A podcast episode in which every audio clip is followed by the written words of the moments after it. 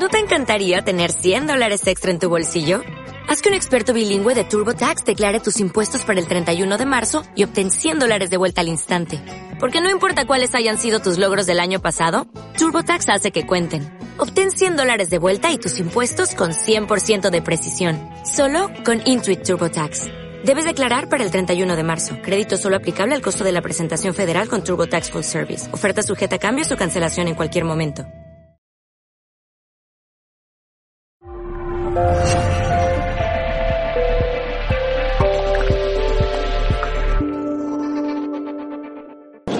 Hola. Bueno, primero no voy a aburriros dando gracias, pero sí que tengo que dar gracias pues a los que nos han cedido este sitio, a Mindalia, a todos los que han tenido la idea de hacer esta asociación.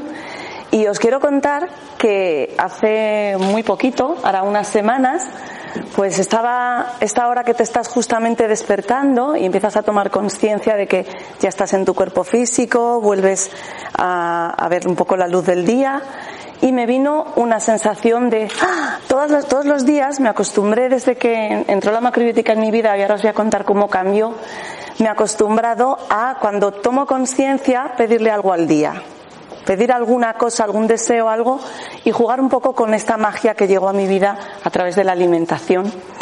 Y pues pensé, hace mucho que no me invitan a ningún congreso ni a ningún sitio. Y dije, ay, pues voy a pedir hoy esto. Ese mismo día, cuando estaba sentada en mi mesa con mi ordenador, contestando a mis clientes o pacientes o como los queramos llamar, me entró un WhatsApp de María que si quería venir a una organización macrobiótica, una asociación AMO que se estaba haciendo para unirnos todos y ver si lográbamos resultados. Y fue como, ¡ah! yo soy madera 3, todos los que sepáis de macrobiótica sabréis que hay cinco elementos, la madera, el agua y los madera 3 somos como ¡pium! rápidos. Entonces ni me paré a pensar si me, nada, si había que venir en tren, dónde era, dije sí. Eh, macrobióticos unidos, para allá que voy. Y me dijo un título rápido, sé que hay muy poco tiempo, yo como soy madera 3, pues dije no importa que haya poco tiempo. Y me vino de la cocina a la libertad. Y luego pensé, Madre mía, ¿y, en qué estaría yo pensando? Digo, ¿y qué cuento yo a un montón de personas que seguro que ya se han estudiado todos los libros de George Osawa, que ya se han leído a Michio Kusi, que ya han leído todos estos libros que yo también he leído, que qué nuevo voy a contar? Y dije, bueno, pues de la cocina a la libertad. Me acordé de la película esta, no sé si la habréis visto, La guerra de las salchichas, que ha, que ha salido hace poco. Terrible película que traté de ver con mis hijos y que cuando la apagamos pensé, Dios mío, la humanidad está peor de lo que yo pensaba, si alguien ha financiado esto. Y pensé, madre mía, vi aquellas salchichas huyendo del, cuchillo y aquellos tomates, y digo, de la cocina a la libertad, digo, si es que en qué estaba yo pensando. Bueno, pues estaba pensando un poco en mi propia historia personal. Yo cuando era pequeña, eh, me sentaba sola en el patio del colegio y veía jugar a los otros niños, a los otros humanos, y me sentía absolutamente extraterrestre. Yo vivía con mis hermanos super mayores, yo era la única pequeña, no tenía primos, no tenía amigos, no, había niños. Entonces yo en casa era la alienígena extraterrestre entre adultos. Entonces en el cole era la niña rara, súper vieja, entre niños. Entonces siempre he estado toda la vida así como un poco, pues eso, rebelde sin causa y sin encontrar mi sitio. Y pues con, esta premisa de infancia pues no encontraba la manera de integrarme en el mundo. Traté de estudiar ciencias físicas, por problemas económicos y emocionales lo dejé y eh, nos pusimos a estudiar una oposición. Yo soy del 71. Sé que por ahí el dato más buscado es qué edad tengo. Cuando ven que tengo un hijo de 17 años y otro de 13, buscan qué edad tiene. Vale, pues soy del 71 y justamente el año que empezamos a estudiar esta oposición con idea de entrar en el mundo, pues justamente eh, las congelaron por crisis. La primera crisis que ya mm, me, alimentaron con ella bien jovencita. Y, bueno, pues eh, en vista de que no encontraba tampoco un trabajo estable, estudié turismo, pues dije, pues debe ser un buen momento para ser madre. Y entonces, pues me hice, nos casamos, montamos el piso y me embaracé. Y entonces vino mi, gran maestro, mi, primer hijo Isaac. Y aburrida de la cocina, porque yo vengo de una familia de artistas, me gusta mucho enseñar, me gusta el teatro, me gusta cantar, me gusta bailar. Y, y sobre todo me gustaba mucho investigar. Yo de pequeña tenía mi madre, como hablábamos antes con, con, Rosa, pues cuando empecé con la macrobiótica me dijo, ah, cuando tú tenías siete años ya empecé yo con eso y es justo aquel, aquel evento que hablábamos con Villagrasa y Rosa, pues mi madre fue de aquellos primeros que intentó empezar con la macrobiótica, porque en mi casa había libros de astrología, de ocultismo, de yoga, de yoga para la salud, de respiración. Y entonces pues eh, nada, pues mi madre me dijo, pero eso no, no hay manera. Me dijo, eso es muy difícil encontrar los productos y además es todo crudo, te va a sentar fatal. Mi madre padece del estómago y los crudos se ve que fue a un sitio donde lo poquito que le pusieron de crudo a ella la sentó fatal. La cuestión es que eh, cuando nació mi hijo Isaac, eh, pues mm, aburrida de cocinar, dije, vi un día un cartel en la panadería del pueblo, donde yo vivía en un pueblo de las afueras de Madrid, y ponía alimentación energética, energía femenina, eh, flores de Bach, Reiki, y dije, Ay, hay que ir, hay que ir. Y fui para allá con mi hermana y con dos amigas, y allí me encontré con una persona que había estado en el Michokusi Institute con Luchi Baranda, y luego vino Luchi Baranda a aquel centro en Aranjuez, y tuve el honor de tener clase con ella directamente, y ella fue la que me abrió la puerta de lo que era el yin y el yang. Y buscando una manera de mm, no aburrirme en la cocina y de buscar una alimentación más saludable para mis hijos, para mi marido y para mí, descubrí un montón de cosas. No sé dónde está el mando, me lo he dejado por aquí. Es que normalmente no hago PowerPoint. Bueno, entonces Descubrí la macrobiótica y me di cuenta que tenía un principio de fibromialgia, que ya me había dicho el médico que aquellos síntomas que yo tenía de levantarme por la mañana con toda la espalda dolorida, de, estar agotada, migrañas continuas, tenía colon irritable también. Claro, me alimentaba de azúcar y proteína animal y las verduras, las solanáceas. Pues descubrí que realmente estaba enferma y no lo sabía. Y bueno, pues a raíz de que descubrí toda la macrobiótica y que empecé a comer así, ha habido toda una transformación en mi vida. Que podría decirse de alguien que no encontraba su lugar en el mundo a alguien que por fin encontró qué podía hacer en el mundo. Entonces, bueno, me gustaría que antes de empezar a contaros un poco el PowerPoint que he traído, que cerremos un momento los ojos y os voy a hacer una pregunta. Dicen las leyes de la creación que toda cosa material primero fue una idea y como ha dicho Rosa, el principio del mentalismo, todo es mente. Entonces, si somos capaces de imaginarnos en un mundo ideal donde todo lo que hemos hablado, todos los que hemos venido aquí hoy con ganas de mejorar las cosas, se fuera real, si somos capaces de imaginarlo, creo que a lo mejor en 20, 30 o 50 años podamos tener un mundo así. Vamos a cerrar los ojos. ¿Cómo se sentiría un mundo? Un mundo en el cual mundo en el cual tú fueras a cualquier tienda, no tuvieras que buscar el supermercado ecológico, ya podéis abrir los ojos, no tuvieras que buscar el supermercado ecológico en la otra punta de tu ciudad, hacer un montón de esfuerzo para encontrar las verduras ecológicas, sino que las verduras que, encontráramos en los supermercados fueran ecológicas. Un mundo donde los niños, cuando nace un niño, se mirara, como hacían antiguamente, el, el I Ching de ese niño, su energía, para qué cosas va a ser bueno, qué dones va a tener, y en base a eso se le pusiera un nombre y se le alimentara y se le cuidara para que este niño pudiera desarrollar plenamente el ser con los dones que ha venido a encarnar en la materia y a hacerse un cuerpo en este planeta Tierra. ¿Cómo serían estos colegios, estos niños educados para dar lo mejor de sí mismos y con ello enriquecer el planeta? ¿Cómo sería si la ciencia fuera consciente y realmente en los últimos avances de la ciencia que hay estuviesen en los libros de texto? Porque lamentablemente cuando yo estudié a mí me contaron que había que comer leche, huevos y carne y que estos eran los productos básicos de la alimentación. Y a día de hoy, y han pasado unos cuantos años, a mi hijo le siguen contando lo mismo. Y menos mal que mis hijos, cuando hablo con ellos, les digo, vale, estudiate esto y aprueba el examen, no te lo creas, está desfasado. O sea, mis hijos ya van al cole y ya levantan la mano y están de delegados en el instituto porque son como los rebeldes, han tenido una, una maestra, porque realmente dicen, pero ¿por qué el profesor no lo cambia? Y yo tengo muchos alumnos hoy día entre profesores y yo les animo cuando me dicen, ¿cuál es mi propósito? ¿Cuál va a ser? Cambiar desde dentro el sistema educativo. Levanta la, se suele decir levanta la liebre, dicen los cazadores. Estamos llenos de metáforas. De hecho, no deberíamos decir nunca más carne. Yo me he propuesto a partir de hoy decir, ¿tú comes cerdo o vaca o animales? Porque, ¿Por qué seguimos esta, esta parte lingüística que en realidad nos lleva al pasado? Nos lleva a algo que queremos ir dejando. Vale, pues la ciencia está desfasada. Cuando nos hablan de la dieta paleolítica, por ejemplo, pues ahora mismo con las pruebas de ADN ha aparecido un, un, ser antiquísimo, no sé si es neandertal o cromañón, pero de los que se supone que descendemos, y unos genetistas han hecho una prueba y han visto que las probabilidades de que el humano de hoy descendamos de él son tan mínimas, tan mínimas, que realmente no sabemos de dónde venimos. Y el famoso eslabón perdido, todavía no se ha encontrado. Entonces, estamos viviendo en base a hipótesis que la mayoría están desfasadas. Y la, juventud que está saliendo ahora, mi hijo el año que viene elige carrera y va a hacer físicas, eh, están estudiando cosas que están desfasadas, porque desde que llega un descubrimiento hasta que entra en las escuelas y se pone al servicio de las personas de a pie, pueden pasar entre 10 mínimo y 50 años. Entonces, corre prisa. Tenemos muchísimo que hacer y es lo que os quería contar. Tenemos que llegar a un montón de sitios.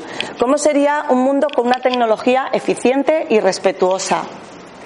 Donde realmente eh, todo durase el máximo tiempo. Ese vestido que hablabas para ir a misa que pasa de una a otra y se respeta el algodón porque es una planta que requiere un tiempo, que tiene que durar, porque ese agua que ese algodón y que esa planta se lleva no es un agua que salga de la nada. Este planeta lleva toda la vida con el mismo agua y se ha mantenido en un ciclo maravilloso y ahora estamos produciendo sequía porque estamos alimentando animales, que estamos fabricando animales que no deberían existir en un ciclo natural de vida para comérnoslos en exceso y enfermar nosotros.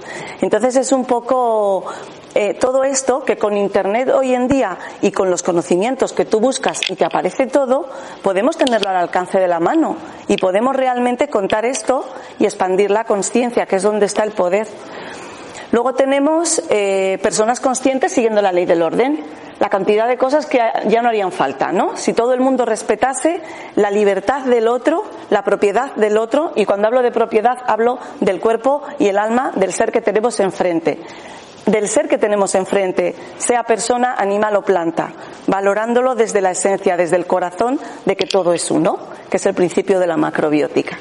Y luego, pues el conocimiento, este conocimiento del que hablo puesto al servicio de la vida, al servicio de un mundo feliz, de una sociedad de personas felices.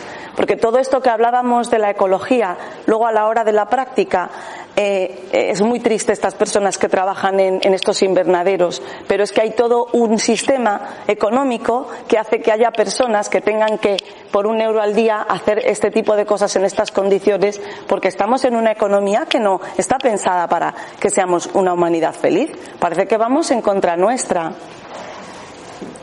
Vale, yo os recomiendo un libro de Greg Braden, El punto crucial, porque yo, como buena física a medias, pues me gusta mucho investigar. Entonces, cuando encontré a María y a Rosa en su escuela de vida y empecé a estudiar, investigué todo lo que había sobre dietas.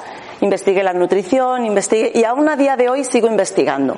Esta es la oveja negra que era yo, en el colegio y me imagino que muchos de vosotros nos sentimos a veces como eh, eh, el, el, raro, porque es el que no come cualquier cosa, el que está a otro nivel de conciencia. Y bueno, lo que ha ocurrido, yo quiero pensar que es que hemos pasado de 1.600 millones que había en el 1900 a más, a más de 7.000 millones que estamos hoy en día. Entonces hemos hecho como un despliegue enorme, nos hemos expandido a lo loco, a lo loco y nunca mejor dicho, y nos hemos ido un poco de, de lo que era el orden y de lo que era lo coherente. Y parece que lo que estamos haciendo ahora, los, la carne que comemos ahora o los lácteos, es lo que se ha comido siempre y no. Hace 40 mm, o 50 años era un litro de leche de la vaca de la vaquería de la esquina para toda la semana, a lo mejor. Y los huevos igual. Las gallinas en invierno no dan huevos. ¿Qué te puedes comer? Un huevo, dos, tres al año. Y no la, locura que tenemos. Bueno, cosas que me dio la macrobiótica. La macrobiótica eh, a mí me pareció de una coherencia, cuando me hablaron del yin y del yang, fue como, wow, por fin entiendo eh, expansión y contracción. Yo venía de la carrera de físicas, entonces aquello me pareció con una verdad científica. Y fijaos que no, no, tiene nada de científico y sin embargo hoy en día todo esto que yo estudié, que es una filosofía milenaria, sí que tiene algo de ciencia. Y mucho, porque ahora la ciencia está confirmando todo aquello que yo estudié en la macrobiótica y por ello la sigo enseñando a día de hoy recuperar la fe en la vida y en mi poder personal. Porque lo que nos cuenta el, paradigma existente científico es que somos un, una especie de error al azar eh, el darwinismo, la, la, teoría de la evolución. Son como cosas que son mutaciones al azar que van haciendo que las especies cambien. Pues en este libro de Greg Braden también explica que no es así y hoy en día hay estudios científicos que demuestran que el ADN va mutando conforme el medio ambiente lo va haciendo, con lo cual no se trata de que nosotros estamos por un lado con el ADN fijo que muta al azar, sino que hay una conciencia, el uno del que hablábamos, que se está organizando hacia formas más evolucionadas de conciencia. Entonces, eh, ¿Qué ocurre? Que si somos una mutación al azar, tratando de sobrevivir en un caos sin orden ni concierto y no tenemos ningún poder, que nos queda ser víctimas de la situación. Ahí no tenemos poder para cambiar. Ahí lo único que podemos hacer es comer lo que pueda, que es lo que hacen muchas personas ahí fuera, y ver si no me toca la lotería de un cáncer o de una fibromialgia y si me toca pobrecito yo, a mí me tocó. Y realmente hay estudios que demuestran también, y se han hecho muchos estudios, de que este campo de energía, cuando la humanidad nos ponemos en armonía a meditar, también afectamos en el campo electromagnético de la Tierra. Es decir, que no solo el medio ambiente nos cambia el ADN, sino que nosotros con nuestro ADN y con nuestra vibración también impactamos en el medio ambiente, con lo cual tenemos todo el poder para producir el cambio. El cambio de paradigma fue que realmente yo tenía poder comiendo determinados alimentos, que todo lo que se ha hablado, como el cereal, los alimentos de los que hemos hablado que están conectados con la tierra, conectados con el presente, y sobre todo los alimentos que hemos estado hablando, legumbres, cereales, semillas, algo de verduras de la zona y frutas, como estos, estos alimentos lo que hacen es unir el yin y el yang, quitar los extremos de este péndulo y llevarnos al centro, y cuando lo llevamos al centro es cuando sube esa vibración y yo vibro en el equilibrio. Y en el equilibrio es donde yo tengo poder. Cuando estoy en el extremo yin o en el extremo yang, todo lo que veo es como si estoy en una montaña rusa en un extremo. Y hay personas que están viviendo así. Ahora están bien, ahora están mal. Entonces recuperé mi poder personal y el conocimiento. O sea, yo me pregunto porque he trabajado en hospitales. En este, en este intento luego de reciclarme, hasta que he podido vivir de enseñar macrobiótica y de dar los cursos y de que vengan a mí suficientes personas para sostener lo que sostengo hoy, que estoy dando cursos por todo el planeta de este tipo de alimentación, explicando los cinco elementos, el yin y el yang, y lo que sería una dieta centrada a personas de todas partes, personas que están en otra zona geográfica donde hay otras verduras y donde lo que tienen que comer es lo que hay allí. Pues hasta que he llegado a este punto he estado trabajando en hospitales, me llamaban para trabajar y siempre me metían en la cocina, muy curioso, porque ha sido de la cocina a la libertad. Y, yo era, era allí la jefa de personal, yo no, no era ni la nutricionista, estaba allí la nutricionista con la cual yo trataba de no hablar y estaban también los jefes de cocina. Y a mí me daban ganas de llorar cuando yo veía 100 pollos eh, para los, las 100 habitaciones que la mitad iban a la basura y 200 truchas, o sea, es, es un, un, tirar al planeta en un intento de sanar a una humanidad enferma. Que es, más y más enfermedad para el planeta y despropósito. A mí me daban ganas de llorar cuando veía aquello. Y luego, sin tener en cuenta ya los guantes de plástico, los vasos de plástico, todo el material que con pro de la salud se tiraba día a día. Y esto es como, yo decía, madre mía, realmente los hospitales son la antesala del, del infierno de la humanidad. Porque estamos enfermos, pero es que estamos también enfermando al planeta al tratar de curarnos por la vía equivocada. Entonces yo lo que quiero transmitir es cómo lo podemos hacer, cómo podemos llegar para que no estemos en nuestro jardín prohibido de, porque claro, ¿qué ocurre? Que la alimentación, he investigado también parte de Jung, del inconsciente, crecimiento personal, porque a mí todo esto me ha requerido un gran cambio desde dentro afuera, sanando mi emocional, mi cuerpo físico y muchas más cosas que implica el sanar el cuerpo físico. Y claro, eh, según Jung, todo lo que tiene que ver con comida a nivel de nuestro inconsciente está unido con nuestra madre, está unido con el vientre, con el útero y nos afecta a un nivel muy inconsciente. Entonces, cuando tú a alguien le quieres cambiar la manera en que come, le estás queriendo quitar a su madre y ponerle otra. Entonces hay que hacerlo de una manera muy sutil, hay que hacerlo con mucho amor y hay que dejar que la persona descubra descubra que realmente, entonces yo he encontrado una manera, yo ya lo dije hace años que escribí una carta de propósito contándolo de fibromialgia y dije que la macrobiótica estaba muy sobrada de maestros y que lo que necesitaba era comerciales.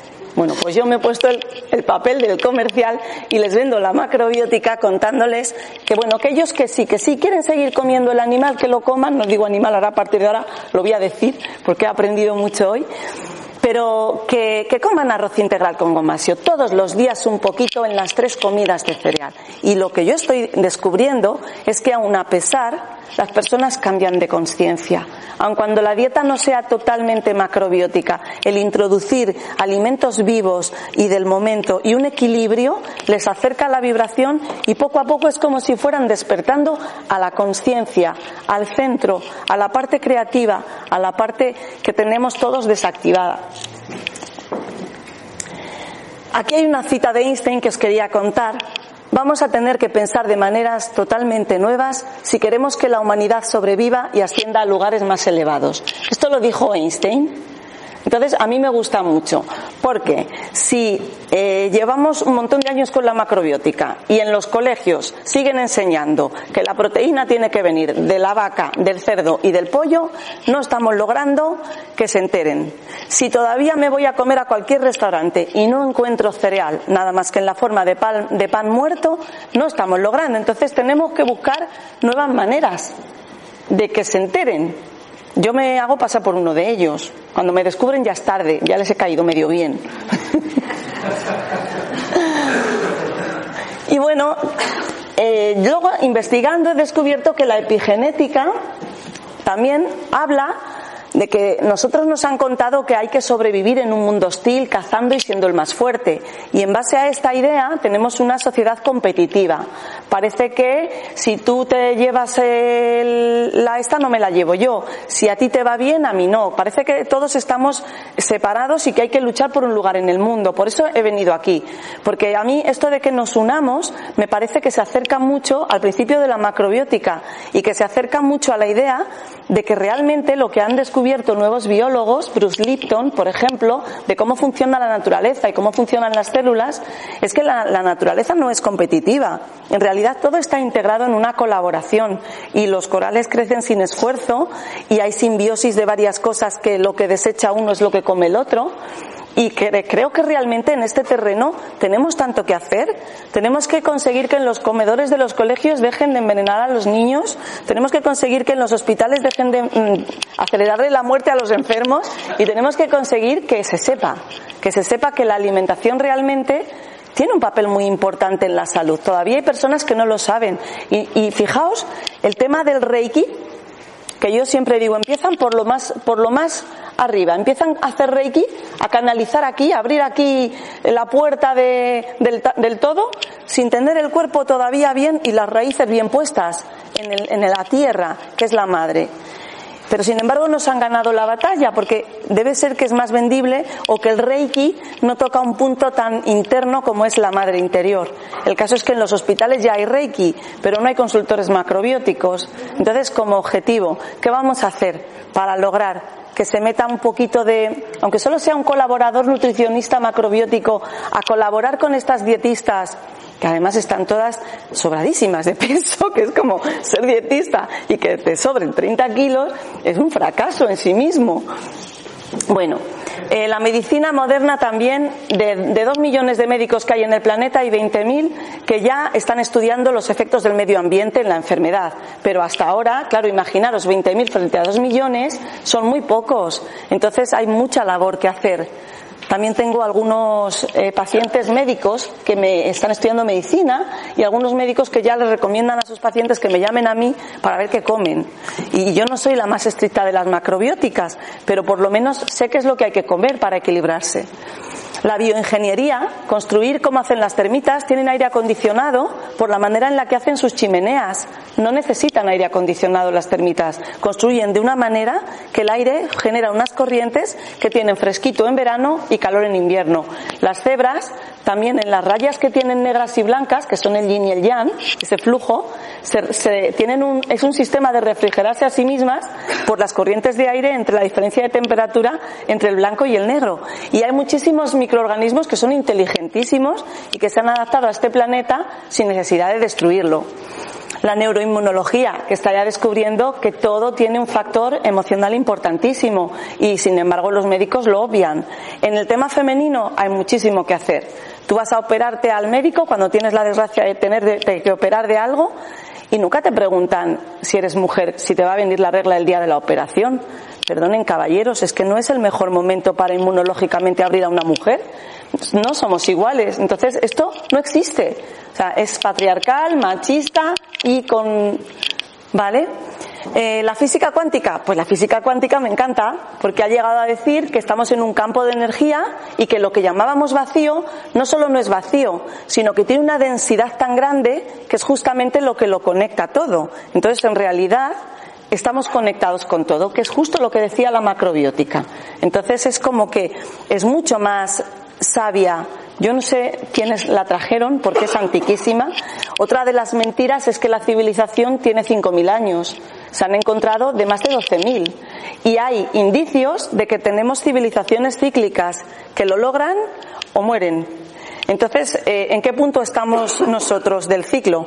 ¿En lograrlo o en, no, o en no lograrlo? Pero justamente otra vez, ciclos, cinco energías, todo es cíclico, es esta espiral que hablaba Rosa al principio del día. ¿Y la teoría del vacío? Bueno, y ahora lo que yo, mi propuesta como comercial de la macrobiótica. Mm, he cogido de, bueno, ahora se me ha ido de la OCE estas dos. Nada es más blando, más flexible que el agua y sin embargo nada puede resistirse a ella. Que yo animo a que tratemos de hacernos más flexibles para poder llegar al mundo y si no cambias la dirección puedes terminar donde has comenzado.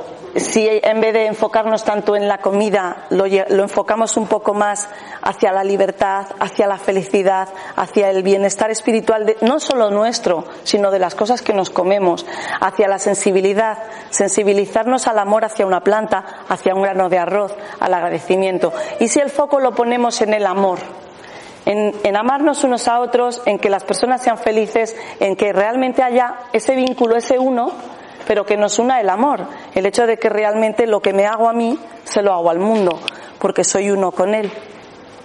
Y bueno, pues esto que os he traído es que eh, yo lo que he sentido muchas veces eh, es que cuando yo como macrobiótica era el aceite y el resto era el agua o al revés, no había manera. Parecía que nos mezclábamos un poco y luego el aceite se va arriba, el agua abajo, no hay disolución posible. No hay manera de entrar si somos tan diferentes. Hay que buscar la manera o encontrar la manera de acercar los opuestos si queremos entrar en el mundo y que realmente haya una mezcla. Entonces, mi última diapositiva son tres colores distintos.